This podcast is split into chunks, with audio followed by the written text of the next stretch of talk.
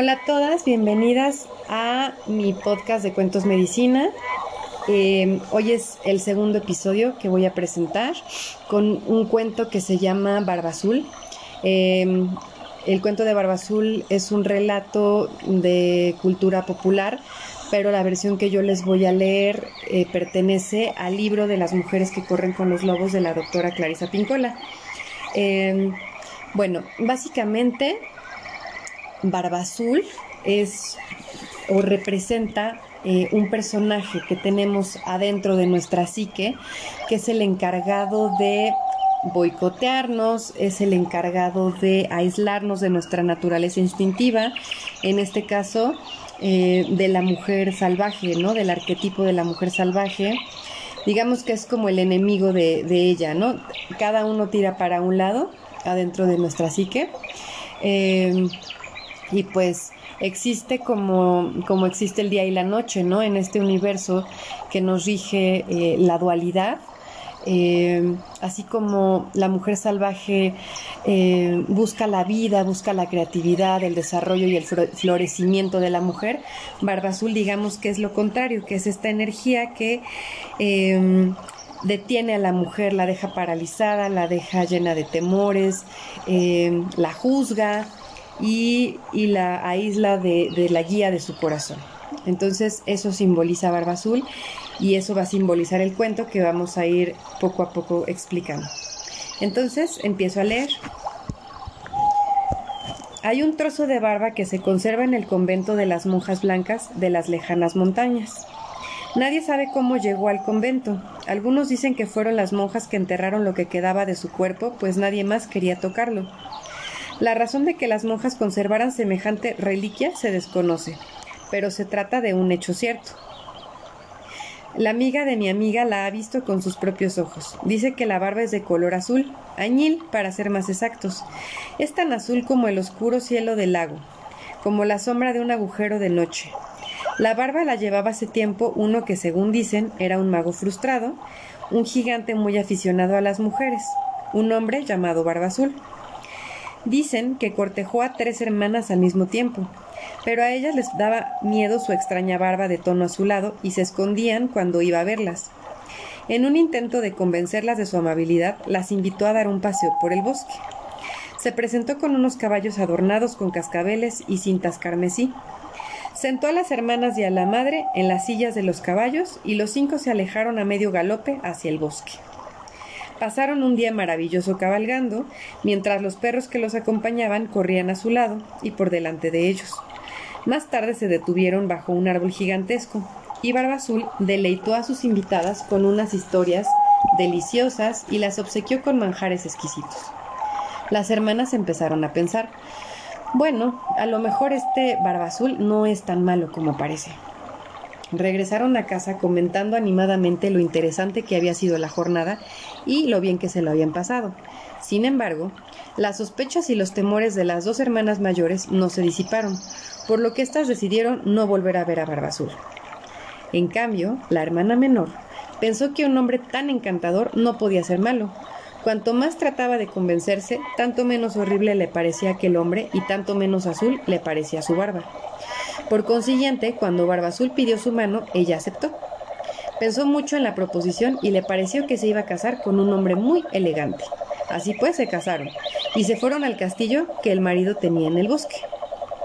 Un día él le dijo Tengo que ausentarme durante algún tiempo. Si quieres, invita a tu familia a venir aquí. Pueden cabalgar por el bosque, ordenar a los cocineros que preparen un festín, puedes hacer lo que te apetezca y todo lo que desee tu corazón. Es más, aquí tienes mi llavero. Puedes abrir todas las puertas que quieras, las de las despensas, las de los cuartos de dinero, cualquier puerta del castillo, pero no utilices la llavecita que tiene estos adornos encima. La esposa contestó me parece muy bien, haré lo que tú me pidas. Vete tranquilo, mi querido esposo, y no tardes en regresar. Así pues, él se fue y ella se quedó. Sus hermanas fueron a visitarla y como cualquier persona en su lugar tuvieron curiosidad por saber qué quería el amo que se hiciera en su ausencia. La joven esposa se los dijo alegremente. Dice que podemos hacer todo lo que queramos y entrar en cualquier habitación que deseemos, menos en una, pero no sé cuál sea. Tengo una llave, pero no sé a qué puerta corresponda. Las hermanas decidieron convertir en un juego la tarea de descubrir a qué puerta correspondía esa llavecita. El castillo tenía tres pisos de altura, con muchas habitaciones, y así las hermanas fueron de puerta en puerta y se dividieron se divirtieron muchísimo abriendo cada puerta. Detrás de una estaban las despensas de la cocina, detrás de otra los cuartos donde se guardaba el dinero. Había toda suerte de riquezas y todo les parecía cada vez más prodigioso. Al final, tras haber visto tantas maravillas, llegaron al sótano y al fondo de un pasillo se encontraron con una pared desnuda. Estudiaron desconcertadas la última llave, la de los adornos encima, a lo mejor esta llave no encaja en ningún sitio. Mientras lo decían, oyeron un extraño ruido. Asomaron la cabeza por la esquina y, oh prodigio, vieron una puertecita que se estaba cerrando. Cuando trataron de volver a abrirla, descubrieron que estaba firmemente cerrada con llave. Una de las hermanas gritó, Hermana, hermana, trae la llave. Esta debe ser la puerta de la misteriosa llavecita. Sin pensarlo, una de las hermanas introdujo la llave en la cerradura y la hizo girar. La cerradura chirrió y la puerta se abrió, pero dentro estaba todo tan oscuro que no se veía nada. Hermana, hermana, trae una vela. Encendieron una vela, contemplaron el interior de la estancia y las tres lanzaron un grito al unísono, pues dentro había un lodazal de sangre, por el suelo estaban diseminados los ennegrecidos huesos de unos cadáveres, y en los rincones se veían unas calaveras amontonadas, cual si fueran pirámides de manzanas. Volvieron a cerrar la puerta de golpe, sacaron la llave de la cerradura y se apoyaron la una contra la otra, jadeando y respirando afanosamente. Dios mío, Dios mío. La esposa contempló la llave y vio que estaba manchada de sangre. Horrorizada, intentó limpiarla con la falda de su vestido, pero la sangre no se iba. Oh, no, gritó. Cada una de sus hermanas tomó la llavecita y trató de limpiarla, pero no lo consiguió. La esposa se guardó la llave en el bolso y corrió a la cocina. Al llegar allí, vio que su vestido blanco estaba manchado de rojo desde el bolsillo hasta el dobladillo, pues la llave estaba llorando lentamente gotas de sangre de color rojo oscuro. Rápido, dame un poco de crin de caballo, le ordenó a la cocinera. Frotó la llave, pero ésta no dejaba de sangrar. De la llavecita brotaban gotas y más gotas de pura sangre roja. La sacó afuera, la cubrió con ceniza de la cocina, la frotó enérgicamente, la acercó al calor para chamuscarla, la cubrió con telarañas para restañar la sangre, pero nada podía impedir aquel llanto. ¿Qué voy a hacer? gritó entre sollozos. Ya lo sé. Esconderé la llavecita. La esconderé en el armario de la ropa. Cerraré la puerta. Esto es una pesadilla. Todo se arreglará. Y eso fue lo que hizo. El esposo regresó justo a la mañana siguiente. Entró en el castillo y llamó a la esposa. ¿Y bien? ¿Qué tal ha ido todo en mi ausencia? Ha todo ido muy bien, mi señor. ¿Cómo están mis despensas? preguntó el esposo con voz de trueno. Muy bien, mi señor. ¿Y los cuartos del dinero? rugió el esposo. Los cuartos del dinero están muy bien, mi señor. O sea que todo está bien, ¿no es cierto, esposa mía? Sí, todo está bien. En tal caso, dijo el esposo en voz baja, será mejor que me devuelvas las llaves. Le bastó un solo vistazo a Barba Azul para darse cuenta de que faltaba una llave. ¿Dónde está la llave más pequeña? La he perdido, sí, la he perdido. Salí a pasear a caballo, se me cayó el llavero y debí de perder una llave. ¿Qué hiciste con ella, mujer? No, no me acuerdo. No me mientas, dime qué hiciste con la llave. El esposo le acercó una mano al rostro como si quisiera acariciarle la mejilla, pero en su lugar la agarró por el cabello. Esposa infiel, gritó, arrojándola al suelo. Has estado en la habitación, ¿verdad? Abrió el armario eh, ropero y vio que de la llavecita, colocada en el estante superior, había manado sangre roja que manchaba todos los preciosos vestidos de seda que estaban colgados debajo. Pues ahora te toca a ti, señora mía, gritó, y llevándola a rastras por el pasillo, bajó con ella al sótano hasta llegar a la terrible puerta. Barba Azul se limitó a mirar la puerta con sus fieros ojos y ésta se abrió. Allí estaban los esqueletos de todas sus anteriores esposas. Ahora, bramó. Pero ella se agarró al marco de la puerta y le suplicó Por favor, te ruego que me permita serenarme y prepararme para mi muerte. Dame un cuarto de hora antes de quitarme la vida para que pueda quedar en paz con Dios. Muy bien, rezongó el esposo, te doy un cuarto de hora, pero procura estar preparada. La esposa corrió a su cámara del piso de arriba y pidió a sus hermanas que salieran a lo alto de las murallas del castillo. Después se arrodilló para rezar, pero en su lugar llamó a sus hermanas. Hermanas, hermanas, ¿ven venir a nuestros hermanos? No, no vemos nada en la vasta llanura. Y a cada ratito les preguntaba, Hermanas, hermanas, ¿ven acercarse a nuestros hermanos? Mm, vemos un torbellino. Puede que sea una polvareda. Entre tanto, Barbazul ordenó a gritos a su mujer que bajara al sótano para decapitarla. Ella volvió a preguntar, hermanas, hermanas, ¿ven llegar a nuestros hermanos? Barbazul volvió a llamar a gritos a su mujer y empezó a subir ruidosamente los peldaños de piedra. Las hermanas contestaron, sí, sí los vemos. Nuestros hermanos están aquí y acaban de entrar en el castillo. Barbazul avanzó por el pasillo en dirección a la cámara de su esposa. Vengo a buscarte, rugió. Sus pisadas eran muy fuertes, tanto que las piedras del pasillo se desprendieron y la arena de larga masa cayó al suelo. Mientras Barbazul entraba pesadamente en la estancia con las manos extendidas para agarrarla, los hermanos penetraron al galope en el castillo e irrumpieron en la estancia. Desde allí, obligaron a, Barbazul a salir al parapeto. Se acercaron a él con las espadas desenvainadas y empezaron a dar tajos a diestra y siniestra. Lo derribaron al suelo y al final lo mataron, dejando su sangre y sus despojos para los buitres. Y aquí termina el cuento. Entonces, como yo les decía, eh, este barba azul es un arquetipo que tenemos eh, dentro de nosotras que se opone a la energía creativa y básicamente es destructivo. Entonces pensemos en el cuento como si todo lo que ocurriese ocurriese adentro de nosotras. Entonces, por un lado tenemos esta energía del episodio, episodio anterior, donde está la mujer salvaje, donde busca crecer, busca florecer, y por la otra parte tenemos a Barba Azul, que es una energía destructiva. bueno,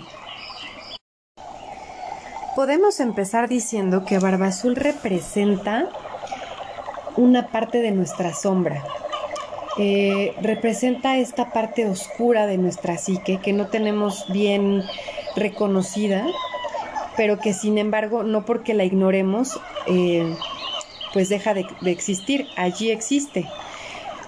Cuando la mujer o la esposa se casa, pues ella al principio se deja llevar por, pues, porque Barba Azul es muy elegante, porque tiene mucho dinero, porque Em, les hace paseos muy bonitos, etcétera, y entonces ella deja, deja pasar por alto la intuición, ¿no? Que le dice que él es un hombre extraño, que él es un hombre peligroso. Las hermanas sí lo sienten, sí perciben, ¿no? Pero ella como es más ingenua, eh, pues por eso dice que su barba no es, no es tan azul, ¿no? Entonces se deja de alguna manera seducir por, por Barba Azul, por estos placeres, y las hermanas mayores son más intuitivas y entonces pues no, no, no caen en las redes de Barba Azul. Eh, la hermana pequeña pues se deja llevar y entonces se convierte en, en un ser amable con con este depredador, ¿sí? Con esta energía destructiva y se vuelve amable. Entonces lo que ella necesita o el cuento lo que simboliza es un despertar, ¿no? La mujer o como mujeres necesitamos despertar de esta domesticación o de este adoctrinamiento donde somos amables en situaciones tanto de afuera, sociales como internas, en situaciones que nos son perjudiciales, que nos son dañinas y aún así eh, seguimos siendo amables porque de alguna manera es lo que, es lo que está correcto para nosotras. Entonces, cuando ella abre la única llave, eh, bueno, más bien la única habitación eh, que se supone que no podía abrir, le da a ella toda la conciencia para darse cuenta de lo que está pasando realmente allí, de que no todo es color de rosa solamente en la superficie, pero que en lo profundo, en lo profundo de nuestra psique, por eso está en el sótano el cuarto, pues está todo, toda esta recámara llena de cadáveres, toda ensangrentada, y el que ella descubra esta puerta, la, llave es la herramienta que le permite activar la conciencia y descubrir lo que está pasando, ¿no? Las, las heridas internas, la energía destructiva que, está viendo allí y que tiene que, tiene que, mm, este despertar tiene que, que hacer algo con eso. No puede disimular que no está pasando nada. Por eso la llavecita siempre está sangrando, si se dan cuenta, ¿no? Cuando dice el cuento que, que la limpia, pero la sangre llora y llora y llora gotas de sangre. Las gotas de sangre es la energía vital que se está, eh, pues que se está desperdiciando adentro de la mujer y que le está avisando lo urgente de la situación, que tiene que tomar cartas en el asunto, pues para que para que no lo deje pasar. Es como cuando tenemos una herida no porque ignoremos la herida o la tapemos, esta va a desaparecer, al contrario, se va a pudrir y entonces hay que limpiarla. Eh, hay, que, hay que atreverse a, mirar esa herida para poder, para que se produzca la curación. Entonces la llavecita simboliza, por un lado, la activación de su conciencia, el despertar de su conciencia, eh, descubrir eh, en el sótano de la psique, ¿no? Lo, oscuro que, habita allí y transformarlo. La invitación del cuento es transformar todos esos aspectos descuartizados que tenemos interiormente representados por los cadáveres de las esposas. Eh, ¿Qué vamos a hacer con estos aspectos descuartizados? Primero, atrevernos a mirarlos, darnos cuenta de que existe esa herida y después transformarlos. Ese básicamente es el mensaje del cuento. La llave representa el permiso para conocer los más profundos secretos de la psique y Barba Azul por eso prohíbe usar la única llave capaz de conducir a la esposa a la conciencia, a la verdad. La puerta representa una barrera psíquica en cuyo interior se guarda todo lo que no queremos ver de nuestra vida. Y em, entonces por eso les digo que hay que ser valientes y atrevernos a mirar estos aspectos descuartizados de nuestra propia vida que negamos o que escondemos en el sótano de nuestro inconsciente. Eh, entonces, una mujer necesita observar lo que está pasando en su interior, por muy doloroso que sea o por mucho que le desagrade, necesita verlo porque es la única manera en que va a poder transformar esos aspectos de su vida. Porque si los continúa negando y escondiendo en el sótano de su inconsciente, se van a manifestar de otra manera, no sé, a lo mejor a través de una enfermedad, a través de diferentes cosas para avisarle a la mujer que algo está pasando. Entonces, la manera no es negarlos, sino enfrentarlos eh, y trabajar en ellos. Entonces lo importante en el cuento es abrir la puerta, ¿sí? Tener esa conciencia y hacerse preguntas adecuadas. Esa es la acción central, ¿no? Eh, ser honestas con nosotras mismas, tener un trabajo de introspección y preguntarnos aquello que sabemos que no funciona eh, en nuestras vidas pues para que germine la conciencia, que se abran estas puertas de la psique, buscar lo que se oculta detrás del observable y resistir lo que se ve en lugar de negarlo. Eh, y esa es la manera de regresar a nuestra naturaleza profunda, soportar ver nuestra autodestrucción, nuestro autosabotaje. Eh, pero entonces a partir de, verlo y de observarlo puedo, puedo purificarlo, puedo limpiarlo y puedo hacer las cosas que necesite para transformar esa situación. Ese es el mensaje, digamos, que busca el cuento de manera muy contundente, ¿no? De manera muy, muy clara con, esta, con este descubrimiento de esta puerta oscura, secreta, y con todos estos cadáveres y con esta sangre eh, o llave ensangrentada que pues a gritos eh, llama la atención de, la mujer. La única manera de sanar y reconectarnos con nuestra naturaleza profunda, con la mujer salvaje, es observar aquellos aspectos de nuestra vida pues que sean dolorosos, que ya estén putrefactos, que no nos gusten. Eh, porque si no la llave va a seguir sangrando. como un símbolo de que algo anda fallando, ¿no? De que nuestra energía vital se está, se nos está yendo. Eh, y entonces hay que llevar la atención a ese lugar. Una mujer puede ocultar, reprimir o negar, ¿no? Pero la pérdida de la sangre se, seguirá hasta que identifique lo que pasa. Entonces la invitación es eh, aplicar este cuento, como en todos los cuentos, por eso son cuentos medicina, porque buscan que hagamos una transformación o una introspección y llevar alguna acción hacia adentro de, nosotros, ¿sí? Entonces el cuento es como una metáfora de lo que ocurre adentro de nosotros. Em, entonces revisar cuáles son nuestros sueños, nuestros anhelos, eh, objetivos o esperanzas que están descuartizados, ¿no? Aspectos de nuestra vida asesinados y de nuestra creatividad y entonces es ahí donde nos damos cuenta que Barba Azul o que esta energía destructiva pues ha estado destruyendo nuestros más profundos deseos y aspiraciones. La sangre representa la disminución de la vida creativa y espiritual, ¿no? la corredera de la sangre que, mancha todo. Y entonces la mujer se muestra apagada, aunque esté llena de ideas, ¿no? Llevándolo a un plano más eh, de la vida real. Eh, pues a lo mejor tenemos ganas de hacer muchas cosas, pero tenemos una especie como de anemia creativa, creativa o anemia espiritual y psicológica. Eh, entonces, la idea es esa, es ir hacia la profundidad y preguntarnos qué sé en lo más hondo de mi alma y no quiero saber, qué parte de mí ha sido asesinada. Eh, la muerte de las esposas, que están ahí todos los cadáveres, también simbolizan la muerte del femenino creador y es cortar la conexión con nuestras propias percepciones.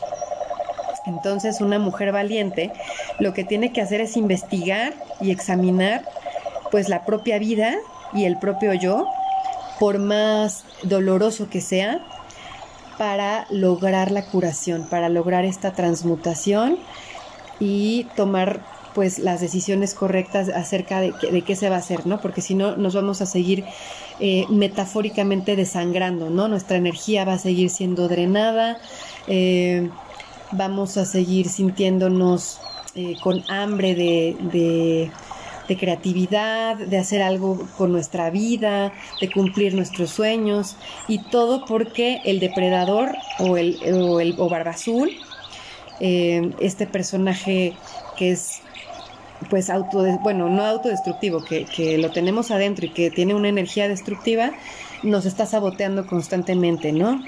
Eh, lo tenemos tanto internalizado y también a veces en la sociedad apoya a, este barba azul eh, y entonces, tanto afuera como adentro existe esta energía y el chiste es identificarla para pues para irnos hacia la otra polaridad, ¿no? Para, ya, ya, sabemos que existe, pero ir hacia la polaridad de, de, la mujer salvaje, conectar con ella, conectar con su energía y eh, ser honestas con nosotras mismas y entrar, atrevernos a entrar a las profundidades de nuestro ser. Eh, y solo con este autoconocimiento podemos realmente eh, tener las herramientas que se necesitan para pues para hacer nuestra vida como, como una obra de arte, ¿sí? Que, que realmente nuestra vida se transforme en, en, aquello que anhelamos, en aquello que soñamos, ¿no? Valiéndonos de nuestra feminidad, de nuestra intuición, de nuestro poder creativo. Eh, pero únicamente lo podemos lograr identificando a este depredador natural. Y bueno, pues hasta aquí el cuento de Barba Azul. Espero que les guste. Eh, y bueno, pues ya nada más para cerrar, entonces el propósito del cuento a grandes rasgos sería fungir como una medicina cuando nuestra vida interior está atemorizada eh, o paralizada y entonces transformar esa energía que está en contra de nosotras y utilizarla en nuestro propio beneficio. Entonces, pues toda esta energía negativa la podemos transformar como por ejemplo eh, el abono, ¿no? que realmente es, es, un desecho, pero lo podemos aprovechar como abono para florecer, es lo mismo, ¿no? Con esta energía eh, podemos alimentar nuestra vida creativa, ¿sí? Podemos utilizarla a nuestro favor para florecer. Eh, y bueno, pues ¿cómo se hace esto? Eh, este depredador o esta energía negativa, autoboicoteadora, etcétera, tiene una opinión muy negativa de nosotras, ¿no? Generalmente es Barba Azul también es parte de nuestro juez interno. Entonces, realmente eh, la forma de salir de esto es empezar a tomarnos a nosotras mismas y a nuestras ideas y a nuestras aptitudes y a nuestros sueños mucho más en serio, ¿no? Valorarnos más y valorar más nuestras creaciones, eh, confiando en nuestra guía interna. Y bueno, ahora sí me despido, espero que les haya gustado y nos vemos pronto para el siguiente cuento medicina.